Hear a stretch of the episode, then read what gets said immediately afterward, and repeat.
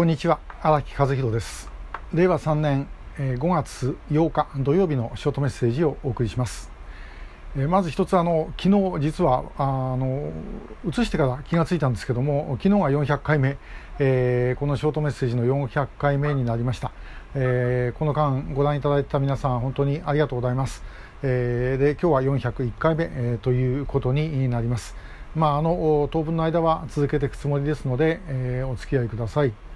それから来週木曜日5月13日ですね。18時30分からあの仰天5.13仰天集会ということで、えー、まあ、あの記者会見みたいなことも兼ねて、えー、たくさん、えー、仰天をですね発表しようというふうに思ってます、えー、会場の方、まあ、今のところ緊急事態宣言があの延長されても会場を使うことはできるみたいなんですけども、まあ、状況変わるかもしれませんが少なくともあの中継はあライブはやりますので、えー、そちらをご覧ください。で、えー、まあ、あの会場のリアルの方は、えーと、またあの状況が変われば、えー、お知らせします、えー、そうでない限りは予定通り行います。で今日お話しするのはあの田口八重子さんの件、えー、なんですけどもちょうどですねこれから1週間後5月15日は田口八重子さんのことについて埼玉県警が発表してですね、えー、要はあの大韓航空機爆破事件の犯人、えー、キム・ヒョンヒの日本語の教育係田口八重子さん。えー、これリュウネ、えー、と言われていた人物が、えー、田口八重子さんであるということをですねあの発表した日からちょうど30年、になります。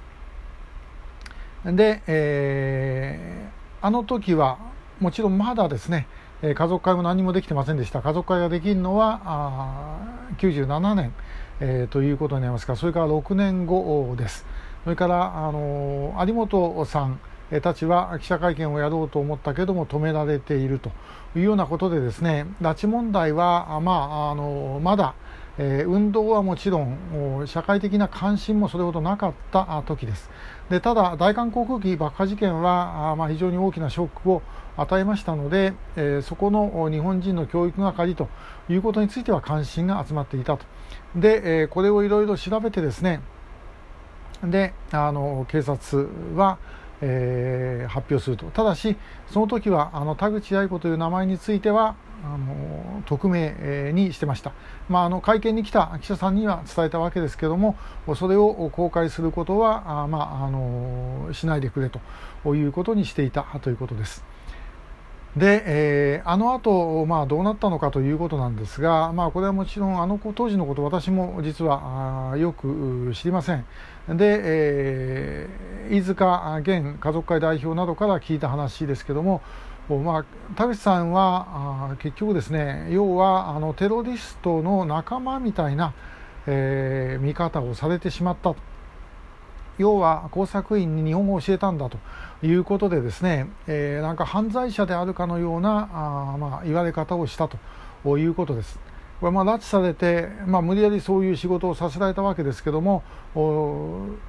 それをですね、えー、犯罪者扱いにされたというようなことでですね、まあ、ご家族は大変ご苦労を被ったあというふうに聞いております。で、えー、飯塚さんがあの、まあ、家族会の一員として活動に参加されるのは、えー、9.17小泉訪朝で北朝鮮が拉致を認めてから、えー、ということになります、まあ、その間の経緯はいろいろあると思いますけどもやっぱりそんなことも影響していたのかもしれません。であのこれはですねあの皆さんこれから先例えば拉致被害者が帰ってきた時にそういう方々の中で北朝鮮のですねさまざまな、まあ、警察的に言えば対日有害活動有害行為そういうものにですね、えー、協力をしていた人が当然います。間違いなく。でもそれは基本的には北朝鮮の中から出ることできないわけですから。で 大抵向こうで結婚させられると。で要は家族が人質になるということですね。で、えー、やってるわけでもこれも北朝鮮の 一般の人だって同様です。だからそういう中で、えー、拉致被害者の方々がですね北朝鮮に、まあの側の仕事をするとしてもこれも仕方がない、話です。でこれをですね罪に問うということはあまあやはり絶対にするべきではないと思います。で、えー、それ以上に問題はそういう方々を救い出すことができなかった私たちの側にあるんだということですであの田口愛子さんのあの警察が発表した頃ですね、えー、警察はまあかなり一生懸命にやって、えー、その拉致に関わった人間をですね、まあ、捕まえる手前ぐらいまで、えー、行ってるんですけどもこれにはあの政治の側から妨害がかかりました。えー、金丸信、えー、元自民党副総裁ですが、えーまあ、この人から、えー、言ったと。で、えー、この時の話かどうか分かりません調べではもちろん出てくるんでしょうけども、まあ、金丸さんはあ飲み屋の女の1人ぐらいのことでというようなことを言ったというふうに聞いてます。もうそういう感覚だったということですね。まあ、これは実はその後例えば外務省のですね、えー、牧田アジア局長があの10人ぐらいのことで、えー、国交正常化が止まってもいいのかというようなことを言ったりとかですね、えー、そんなこともありましただから結局その国交正常化をやろうとしてた人たちの感覚はそういうことだったのではないだろうかというふうに思います。えー、田口八重子さんの事件これ明らかになってから